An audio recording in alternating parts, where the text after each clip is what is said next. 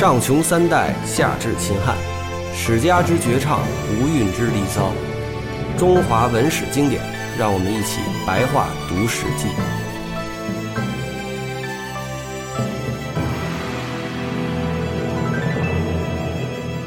好，那我接着说啊。然后呢，这个这一仗呢，一直就是说，这个项羽这一仗一直是打到了汉王二年春，也就是他的他建国以后的第二年的春天了。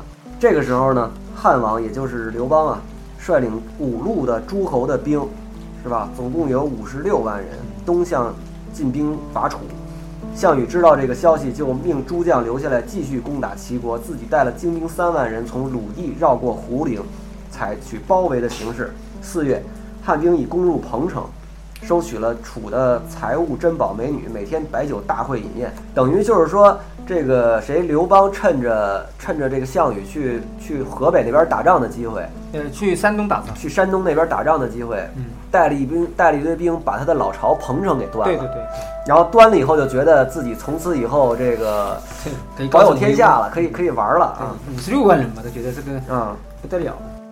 项王乃挥兵西西向，从呃这个萧地呢拂晓的时候攻击汉军，向东进军到达彭城，中午大破汉军，呃汉军全部败走，追逐汉军到这个谷水和泗水，杀了汉族十余万人，汉族至此都向南逃，走。山路，楚兵又追击到灵璧睢水之上，无船可渡，汉军不得已后退，被楚兵追击包夹，杀汉兵极多，汉族十余万人都落于。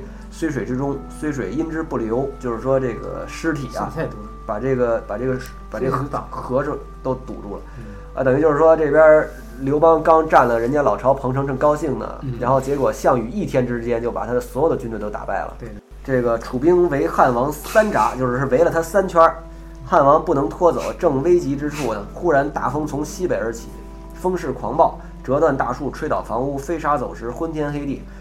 楚军遭逢此大风，军阵大乱，队形败坏，因此呢，汉王呃带了十数骑的骑士从中逃出。汉王逃走以后呢，想要过沛县取取这个带走家里的妻室老小，一同西归。呃，项王也派人追至沛县，要取得汉王的家人，但汉王家人都已经逃走，汉王没能和家人相见，不得已而去。在半途呢，忽然遇到了长子和长女，就是后来的这个孝惠帝和鲁元公主。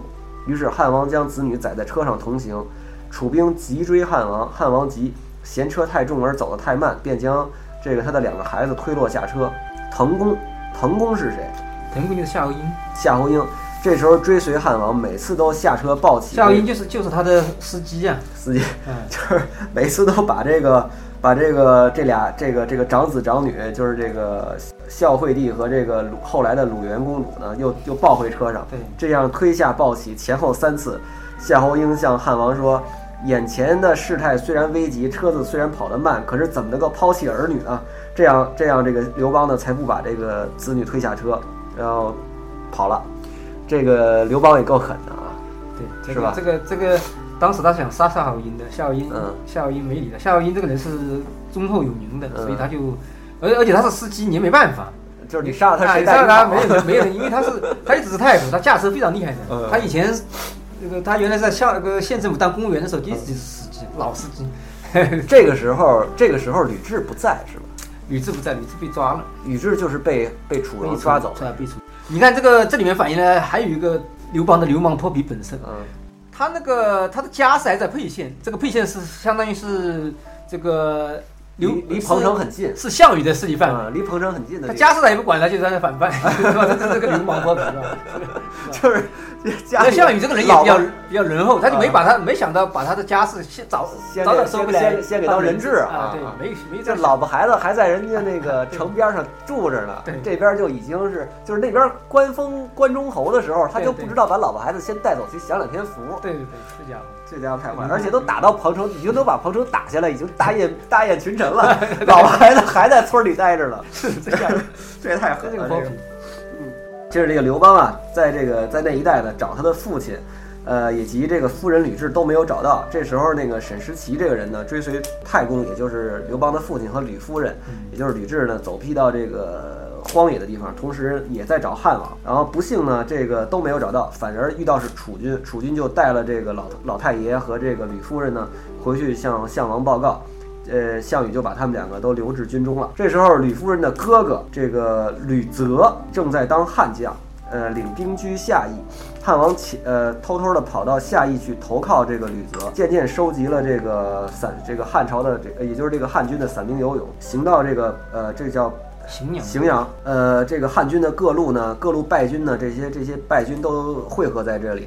呃，兵力渐多，萧何此时也正好派遣了关中二十三岁以下、这个五十六岁以上的老弱病残，以增加兵力，全部到咸阳来，呃，荥阳来集合。此时汉王的军力呢，又重新恢复了。楚兵出击，以彭城为根据地，经常在战胜时呢，便追逐败北的汉军，直追到咸阳附近。荥阳附近路途很远，就这一段时间，经常与这个汉军战于这个荥阳的南荥阳的南面以及荆索之间。呃，因此呢，呃，汉军呢经常利用这个骑兵，趁这个楚兵呢路途远、疲乏的时候攻打他们。楚军呢因此不能一直没能打过这个荥阳，向西而进。这个事情也很奇怪，就是为什么当时一直荥阳打不下来呢？当时一直追击的时候，这个楚国军队中的这个骑兵，然后跟项呃刘邦就把他的所有的骑兵纠集起来了，跟跟楚国的，因为他追的话主要是你骑兵嘛机动化部队。结果这个这个骑兵打败了。一般你想想，这个刘邦他有一个很大的优势，就是占领了关中。关中是产马的地方，嗯，东边关中不怎么产马，当然河北那边也产点马，但是远没有关中那么。楚国人军队一般就是不不是说骑兵取胜啊，对他不是以骑兵取胜，所以他这个这下就这样打败了之后，他就一直不能就一就开始就他就锋芒就。就给那个错住了，就是我就是其实也比较好奇，像项羽这么厉害的人，他完全可以带着他那精锐的那个那那几万人推进到咸阳咸阳去不就行了？那那那他有他有他有险，他有天险的。比如说你在在金锁以前，荆索那个地方是是兵家必争之地了，那个是那个地方那个地方只要一塞住城高嘛，嗯，一塞住那个地方的话，基本上就那你要是不完全把它击败的话，就很难过。就洛阳那个地方，洛阳一线，等于就是说这个。就是他们实际上汉军这个时候就带着一帮散兵游勇和从关中拿来的这个马匹，在这儿就据城而守。他那个他刘邦的骑兵呢，主要还是这个还是那个骑兵，还是原来秦国的骑兵，所以他那个里面的骑士基本上是秦国原来的军兵，就所以战斗力比较战斗力比较强。这个刘刘邦呢驻军在荥阳，筑起了甬道，呃，连于运河，呃，用以这个。运取这个敖仓的呃这个军粮，呃汉三年的时候呢，这个项王屡次出兵，这个去攻打这呃攻打这个甬道，这个就是也就是他的这个运输线。这个汉王的这个军中呢缺粮，心中恐慌，呃要来与楚这个讲和，要求割咸阳呃荥阳以西为汉王之地。呃项王呢，也就是项羽呢，打算允许这个条件。也就是说，这个虽然他。这个汉军一直是处于守势，嗯，但是他还是要通过这次仗呢，就多分一块儿这个关东的地区给自己，嗯，是吧？他主要是那个刘邦，呃，项羽有个大的很大的问题，他的军队就是刘邦的很多人都能打，嗯，项羽就是他自己能打啊，他只要他一出去，所以像个刘邦的军队完全招架不住，没有一次不被打败。但是如果是别人帮他守的话，就马上就被刘邦攻破。嗯，所以他就，但是他他也忙啊，因为刘邦又派了韩信穿插到他的后方呀，嗯，所以这个就搞得很麻烦。如果他没有韩信那支军队的话，他可能也也过不了荥阳。哎，所以楚楚军的问题就是说，只有项羽的那个精锐之师能打，其他人都不太行。其他人都不大行，一一出去就就就败。这个时候就是这个这个这个和谈的这个条件提出来以后呢。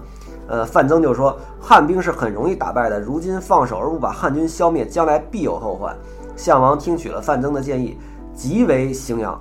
汉王被围，深以为患，乃用陈平之计，呃，离间项王和范增。项王派使者来，嗯，汉王派人盛宴招待，这个捧着这个佳肴进陈之际呢，细看使者，忽假装忽然假装惊讶说：“嗨。”我还以为是亚父范增的使者，想不到竟然是项王的使者。于是竟然把这些精美的菜肴撤回，改以粗粗糙的食饭供应这个使者。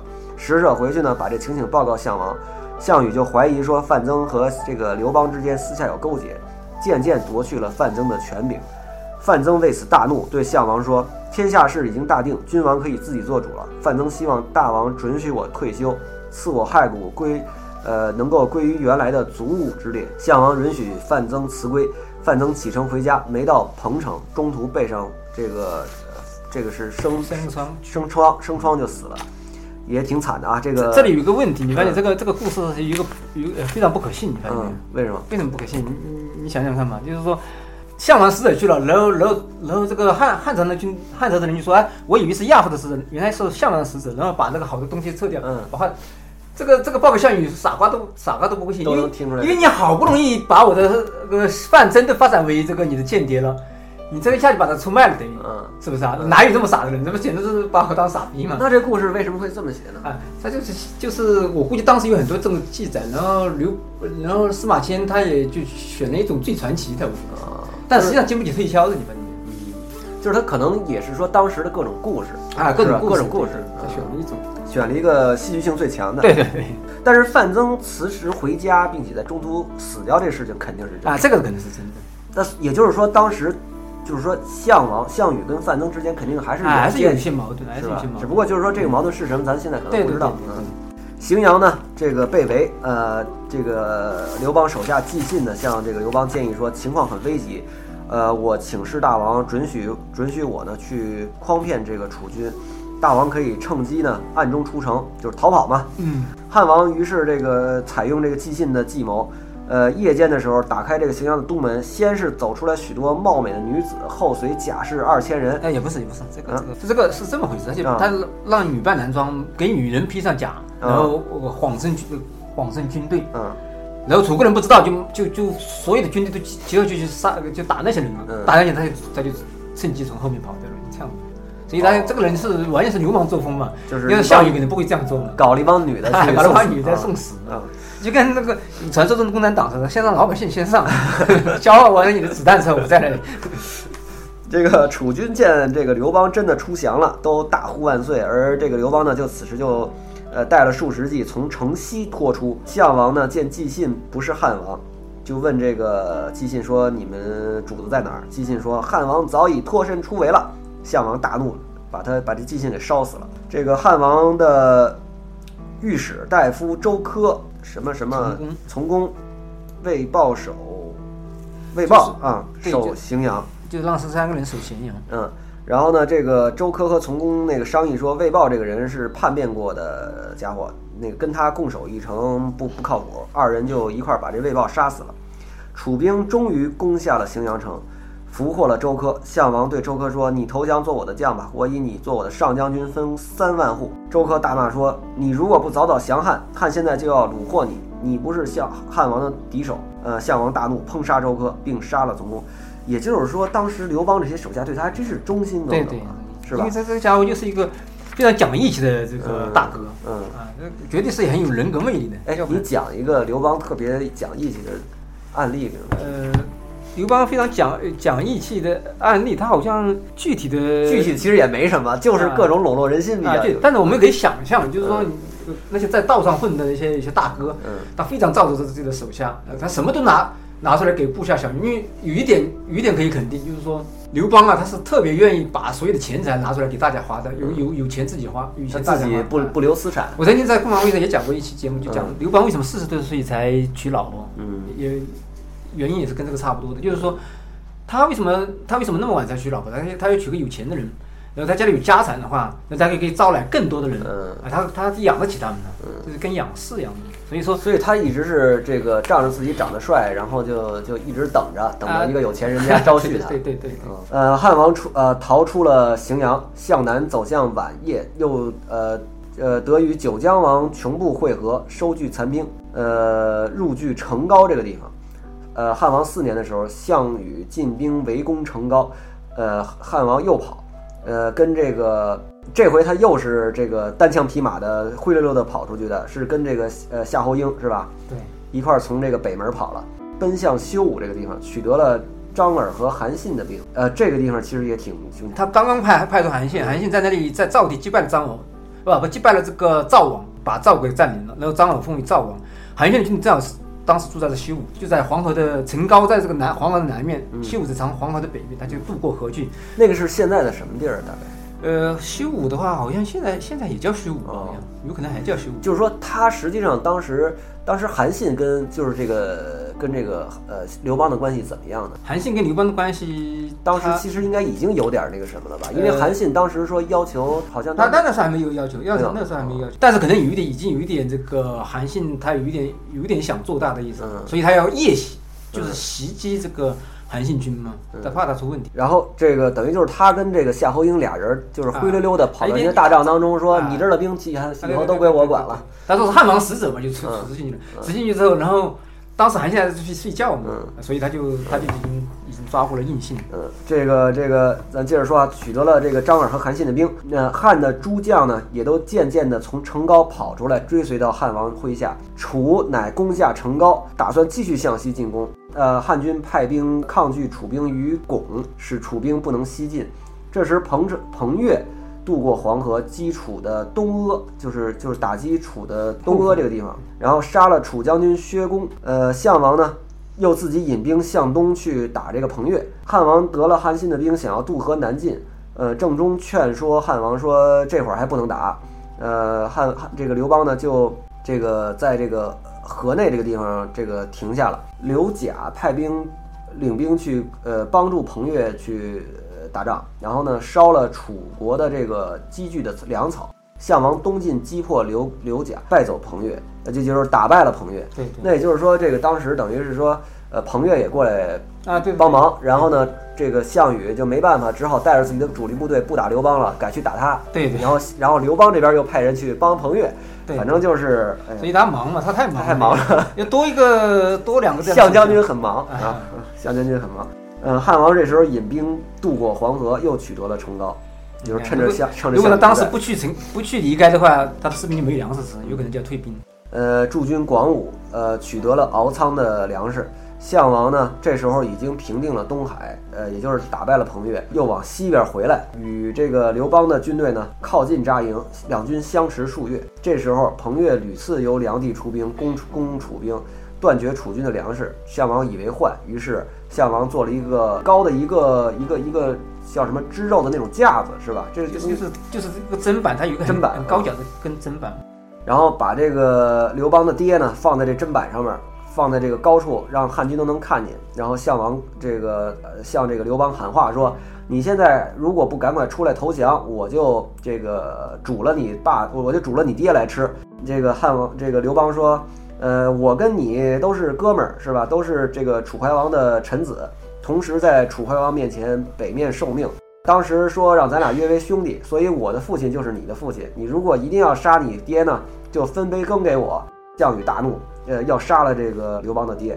项伯就说：天下大事还不可预料，不要做得太过分，留点后路。况且争天下的人不顾家，那即使你杀了他父亲，也于事无补啊，只是增加祸患而已嘛。项王听项伯所言有理，便听项伯的话，没有杀这个刘邦的爹。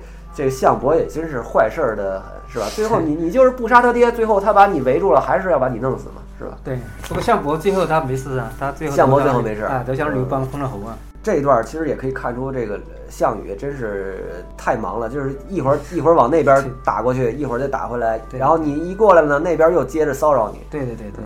楚汉久久相持不下，不能决胜负。一时壮年男子颇苦于军役之劳，老弱呢则疲惫于水陆运输之苦。项王和汉王对阵于广武，项王对汉王喊话说：“天下混乱不堪，几年不能平静，只因只因为你我二人而已。我愿意向你单独挑战，一人对一人，一决雌雄。不要为我们两个人使天下人民父子白白受苦。”汉王笑着推辞说：“我这个人，这个宁肯斗智，不能斗力啊。”项王命壮士出马挑战。汉王部下有善骑射的，呃，楼烦人，也就是西域人，少数民族，不是，就是北方少数民族。楼烦人不是西域吗？楼烦人是是在北方是北方的少数民族。哦，楚派出这个壮士挑战三次，都被这个楼烦人射杀。呃，项王大怒，自己披甲持戟出马挑战。楼烦人要射项王，项王怒目大喝一声，楼烦人竟不敢直视。手不能发剑，便赶快避走营垒当中，不敢再出来。汉王使人问他，因为知道挑战者是项王这个楼烦人，所以害怕。这个刘邦大惊，就心说：哦嘛，你你这个这个一听说是项王出来了，你这么勇敢的武士都不敢跟人家单挑。于是项王乃走进汉王广武军队的这个阵前交谈。汉王当面指出项王恕罪，然后项王生气，要与汉王一战，汉王不肯。项王暗伏弩手，射中汉王。这个刘邦呢，负伤而走，又跑回成皋。项王呢，这个闻听韩信已经攻取了河北，击破了齐国和赵国，并且将要攻击楚地。项王赶紧派了大将龙且领兵去打击韩信。韩信和龙且呃开战，呃，这个他的这个韩信手下的这个叫灌婴的大将呢，杀死了龙且，大破楚军。韩信呢，因而攻下了齐地，乃自立为齐王。项王闻悉龙且军败，心中恐惧，派了一个叫武涉的人去游说韩信。韩信不听。这时候彭越又叛变，攻下了梁地，断绝了楚军的粮食。项王对海春侯大司马曹咎说呢：“说你们这些人要谨慎地看守住城高，如果汉军挑战呢，切莫出战。总之，不要让汉军有东进的机会。我带兵出去，十五天之内必定杀掉彭越，平定梁地，再回来和将军们会合。”这是非常的非常爷们儿啊，相当爷们儿。说只要我去，一定啊，没问题。于是项王领兵东行，呃，击陈留、外黄，外黄坚守，攻打数日不能下，最后。守军不知终于投降，项王因这个外黄聚守多日，甚为愤恨，下令外黄十五岁以上的男子全部到城中集合，项王要全部坑杀。外黄县令门客的儿子呢，呃，这时候才十三岁，前往游说项王，说彭越用用强力呢劫持了我们外黄人，外黄人呢都很恐惧，因此呢暂时呢这个归顺了这个彭越，等着大王来。现在大王到了外黄，又要把外黄男子都杀了，百姓见此情景，怎么能还这个归附大王你呢？如今大王如果要真的坑杀我们外黄的男子的话，从此以后由此向东梁地十几个城池，恐怕都要拼命的死守，防止大王攻下了。呃，项羽觉得说的也对，就赦免了外黄的这些男孩子，这些男人。然后项王呢挥兵东进，到这个睢阳，然后睢阳人听到项王来，都赶紧归附于项。你说当时这些人是怎么想？这些地方他是救楚国的，他他应该是救，所以其实他一方面对项羽有感情，另外一方面就是也确实是忌惮于他的武力。成皋这方面呢，汉军果然屡次挑战，呃，楚军都不出，汉军派人侮辱楚军，连续五六天，呃，这个曹咎呢怒不可遏，出兵这个渡过这个泗水去去攻打汉军，楚军士卒渡水一半的时候，汉军突击。大破楚军，俘获了楚军所有的物资。大司马曹咎、这个长史董翳、呃，塞王司马欣都到这个河边，这个这帮人这个都自杀了。你说这帮人也真是啊，就是人都跟你说了，你们不行就别出去打，是吧？他还非得出去打，这结果这坏了大事。就这个傻逼嘛，就是坏了大事。没办法，你打不过，你这个水平不行。你要是像他那么厉害，你出去打。嗯。然后这个时候呢，项王在睢阳听说了这个成皋那边的事儿，赶紧引兵回来。然后汉军此时呢，正在围住这个钟离昧，在荥阳以东。这个项王的军队一到呢，嗯，汉军就赶紧就跑了。然后，干猴子现在人事，我觉得这个就是很可 啊。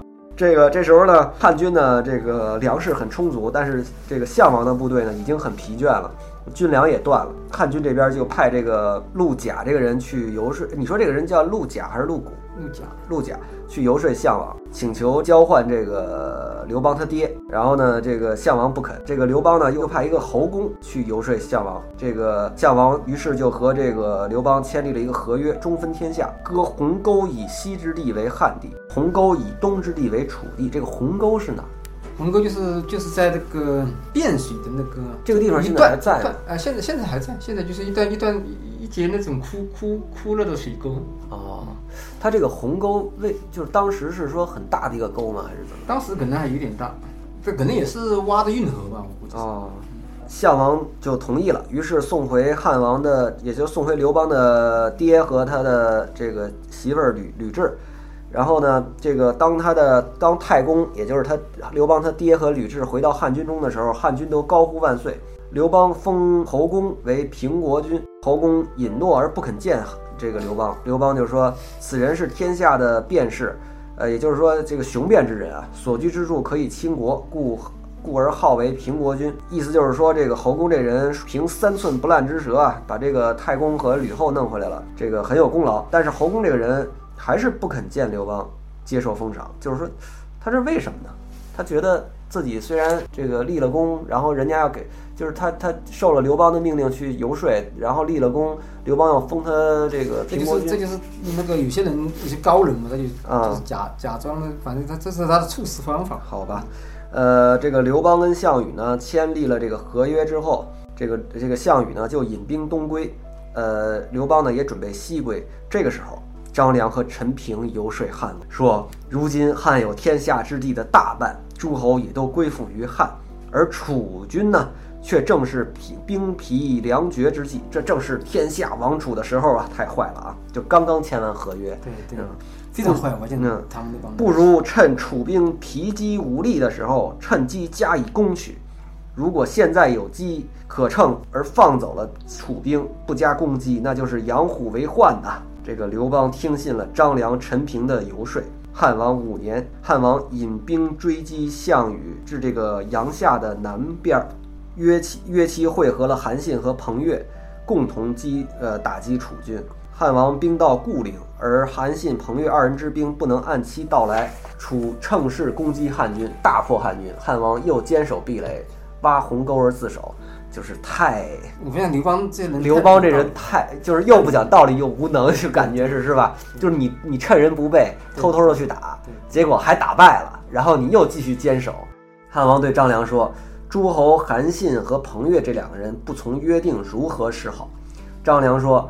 楚兵将破，彭越、韩信二人没有分到土地，他们不来固然是合理的。如果主子您能够与这个韩信和彭越二人共分天下，使他们来会合，可以，他们就会来了。如果此时此刻不能合兵攻楚，咱们还是打不过人家的。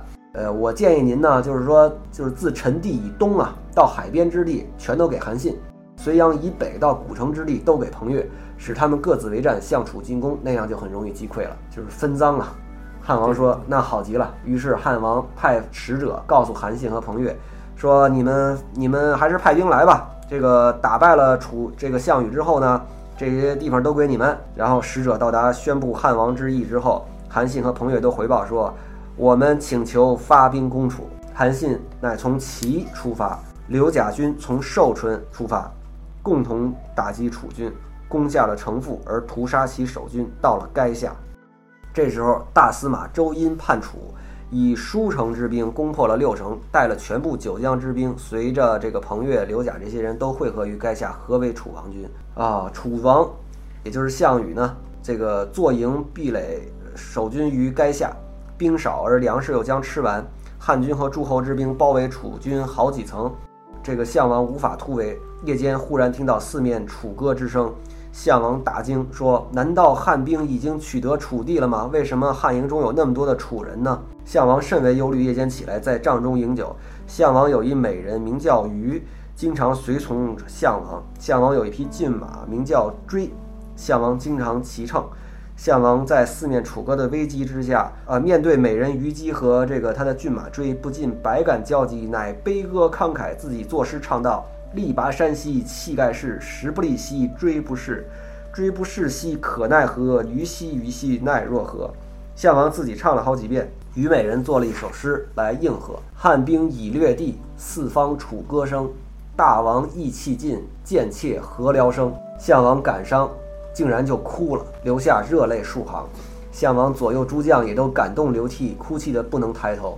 于是项王决定突围，他乘上了骏马追，一马当先冲出，麾下壮士骑马随从的有八百多人，趁夜色昏暗突破重围，向南飞驰逃走。到了平明时刻，汉军才发觉，原来突围的是项王。汉王紧急命令这个灌婴带领五千骑兵去追赶。项王渡过了淮水，原来追随的骑士现在仍能追随得上的只有一百多人了。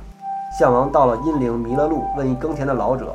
耕田的老者骗他说向左走，项王便依言向左，乃进入了大沼泽之中。一时马匹走不出沼泽，误时甚久，因此汉兵追上项王。这个老头骗他是什么意思？这是后来，这会不会是后来这个政审的时候逼这个这个司马迁写加上的呢？不知道，可能这个在当时也可能是当地的传说。呃，有可能是当时的一个说法，还有一个可能就是说。讨厌这些当兵的嘛，他们老在那打仗，他妈的，就是也不管你是谁，管你他妈管你是谁，天天在打仗。后来这个《汉画像传》里面经常经常画这一段故事。嗯，但是你要想想啊，这是一个这个这个东西还是有一点问题，问题在哪里呢？因为这是个冬天腊月，谁哪个农民去他妈干活啊？到到到地上去干活，你想想看，农闲季节嘛，是吧？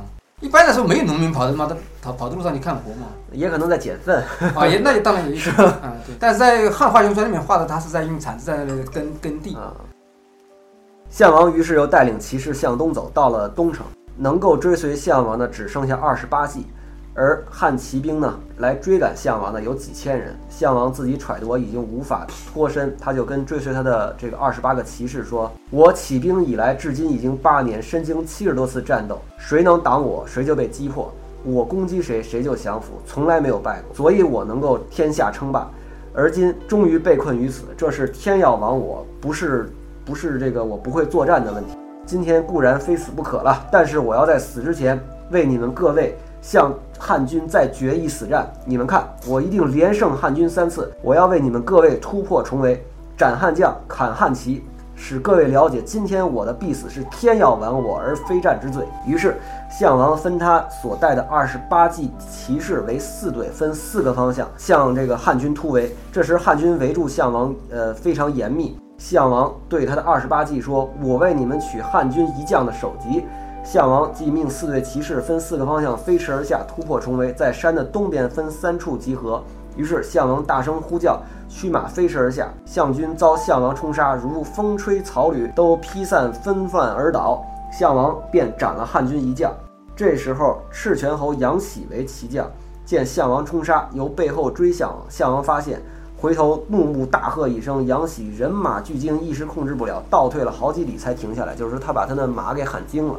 项王乃和他的骑士集合于山东，就是这个，就是那个山丘的东面的三处。呃，汉军找不到项王所在，分全军为三部分，合为三处。呃，项王见汉军又合围，就又驰马冲杀，又斩汉军一都尉，又杀数十人至于百人，再集合他的骑士。他这二十八骑仅仅丧，就是通过这一段冲杀，仅仅丧亡两骑，就是说还剩二十六骑。项王对他的骑士们说：“你们看到了吧？怎么样？”呃，他的将士们都佩服地说：“大王所说果然不差。”于是项王带二十六骑退到乌江西岸，要渡江东归。乌江的亭长早就已经把船靠好，等着项王上船。乌江亭长对项王说：“大王，江东虽小，地方也足有千里，民众数十万，也足以为一方之王。请大王快上船渡江。现在这里只有臣的这个船可以用，汉军追到也无法渡江。”项王笑着说：“天要亡我，我渡江有何用呢？”况且我项羽，我项籍也就是项羽了。原来带了江东子弟八千渡江西进，如今江东子弟没有一个能跟我回去的，只剩下我一人渡江西归。即便江东父老兄弟怜我爱我，仍旧拥我为王，我有什么面面目去见他们呢？如今江江东父老就算不说什么，我项籍岂能于心无愧？于是项王向亭长说：“我知道亭长你啊是一位有德行的长者，我骑了这匹马快五年了，所向无敌。”曾经一天走千里之远，我不忍杀了这匹马，这把这匹马就送给你吧。项王将马，也就是这个乌骓马，交与亭长，命骑士都下马步行，持短兵器接战。汉军这时候已经追到，双方冲杀，项王最勇，一人毒杀汉军数百人，而项王也身受创伤十余处。在奋战之间，项王回顾发现了汉司马吕马童。吕马童叫吕马童。对，项王说：“你不是我的老友吕马童吗？”吕马童因为项羽是他的故人，不好意思面对，呃，只得指着项羽对王翦说：“那个就是项羽。”项羽说：“我知道汉军悬赏我的头值千金，封万户侯。吕马童，我们既然是老朋友了，我给你点好处吧。”项王于是挥剑自刎而死。王翦在前取得项王的头，其余的人奔驰向前争取项王的身体，互相蹂躏践踏，又相自相残杀了数十人，最后。郎中季杨喜、季司马吕马童、郎中吕胜、郎中杨武各得项王身体的一部分，以上五个人将项王身体头颅合合相合在一起，证实确实是项项羽本人。因此，把原来封赏的封地呢分为了五份儿，这几个人就把这个封地分了，他们各自为侯了。项王已死，楚地都降了汉王，也就是降了刘邦，独鲁不降。鲁是山东是吧？对对，山东鲁县，鲁县。攻击这个鲁这个地方攻击不下，汉军乃引天下之兵要攻破鲁城，加以屠杀。鲁之所以不肯降，是为了守礼义，因为原来项王是原来是鲁公，鲁为鲁主，守其义节，宁死不降。也就是说，咱们之前说过，说鲁国那鲁地的那个地方，山东那一片知识分子多，对对，比较比较比较讲这个啊，就是说这个仁义礼智信啊。然后呢？汉军知道这个原因呢，便把项王的头举出来给这个呃鲁地的这个父老乡亲们看，让他们知道你们效忠的这个鲁公项羽已经死了。这时候鲁国的父老乡亲才决定降服。在最早，楚怀王初封项籍，也就是项羽为鲁公。待项王死后呢，鲁又最后降，因此以鲁公礼葬项王于古城。汉王亲临丧祭，哭项王，然后离去。许多项氏的支属家属呢。这个汉王都没有杀，封项伯为阳射阳侯，其余有陶侯、平高侯、玄武侯，都是项氏家人，都赐姓刘。你说当时这个刘邦去哭项羽这一场，后来没写成戏文，实在是太可惜了，是吧？呃，我估计要写成戏文，应该挺有意思的，是吧？包括这个他后来赐了这个项羽的一些家人为侯，都让他们改姓刘，就是其实也是有点小九九在里边啊。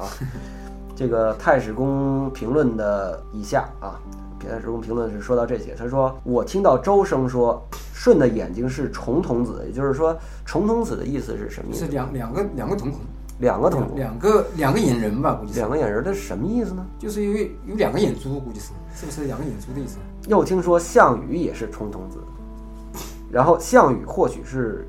这个舜的后裔，就只是不明白为什么兴起的如此突然。当这个秦的这个暴政失败以后呢，这个陈涉首先发难，随后诸侯豪强纷纷起事，一时山东五国各抒势力。然而项羽并没有尺寸之力，起事于田野之间，三年之间竟能为五国诸侯的统帅而灭秦。当时微服诸侯，分裂天下土地，而封为王侯，一切政事全由项羽一人而立，自称为霸王。呃，自古以来未尝有如此英雄的人物。项羽呢，背弃先入关为王的这个约定，以失人心，又怀念楚之故地东归于彭城，呃，失去地利。以至于放逐异地，杀暗杀异地，更为这个民意所不许。因此呢，这个不求人背叛呢，实在是太难了。项羽这个这个比较骄傲，自持自持自己的这个功绩大。自信一己的这个能力，而不施法古人，以为霸霸王之业已成，要以武力讨伐天下，终于致使是五年之内亡国。本人身死城东城，还不能觉悟，而不肯自己检讨自责的，实在是错误。项羽有些失误，最后还要说是天要亡我，非用兵之罪，这真是大谬。呃，这个这个评论，我觉得也有很可能是后来政审的时候要求 司马迁加上的，对对对，是吧？司马迁这通文我们读下来，司马迁是，我觉得他应该是最爱的就是项羽这个人，对对，已经把项羽写的这么神圣了。你看当他写的当时的汉汉朝汉朝的将，嗯，最后在什么刺拳后人马俱进，必数里，这个写写的多猥琐啊！汉朝将军，你你用白话说一遍是怎么回事？有有就是说。这些项羽张口一大叫，就追他的人都吓得他妈的这个从马上差点摘下来了，往往往后跑，嗯，就是心胆俱裂。你这按理说，呃，这个当时已经是在武帝的时候，他采访那些采访的都是都是那些将军的后裔，那些将将军的后裔肯定不会这样跟他这样描述自己的祖。祖先吧，那这样把人家祖先写的这么 这么猥琐，读到中间一段，我都有点这个眼眶都有点湿润，是吧？对对对对对，就是每次读到这个项羽这个跟虞姬这个唱和这个诗歌的时候，都会就文学的力量也没有办法。我写过一本书叫做那个《楚汉争霸》，嗯，我刚写完那个书的时候，我我经常在想这个问题，想这个事情，我就说，哎。要是我那时候他妈的能穿越过去，开着一辆他妈的这个吉普车，他妈把它把它载走就好了。也没有汽油啊，是是吧？你说假设我带着汽油，带着几箱汽油，哎，咱们来这个穿越着，咱们用这个小说家的想象来想一下啊，如果项羽当时坐上那条船回到江东的，后边会怎么样？因为因为江东肯定当时还是他的地盘，地盘肯定是，而且民心所向都是归属他的嘛。那是他地盘，他可能有可能守不住，还是会守不住啊，因为。因为它地方太小了嘛，而且那时候江东那个江东那块地方，它生产生产力不够发达。反正他那个他要真是回到江东的话，要不然就是最后谈一个和谈，然后俯首称臣，可能被封一个什么诸侯，然后在后来汉朝的清洗当中早早的被杀掉，对对，是吧？所以他这个死法其实还是对的。那最好是他妈的这个也没有什么别的办法了。或者我开辆坦克把他救过去，然后把他把一炮把刘邦给轰死。就是有时候咱们读历史好玩就好玩在这儿哈，往往是一些那个流氓。流氓会赢。但是项羽不是什么好东西，他杀的也很厉害，也很厉害。但是但是他至少比刘邦，刘邦这个家伙太不要脸了，我跟你说，刚刚签了合约，他马上给你反悔，是吧？而且项羽也确实是有本事，就是就叫是有一技之长的人士，倒是是吧？你不像刘邦。刘邦、刘备这都属于收买人心，OK 的。但其他的呃，搞政治，搞政治，嗯，不是不是搞军事的。好吧，就是我个人也以为是这个楚霸王这个这一章是整个史记当中最精彩、最精彩、文学性最强的一章。嗯，我们今天就读到这里，感谢大怪啊！我们这个也欢迎加我们的微博，我的微博叫齐友一，大怪的微博叫梁惠王啊。好，谢谢大家。嗯。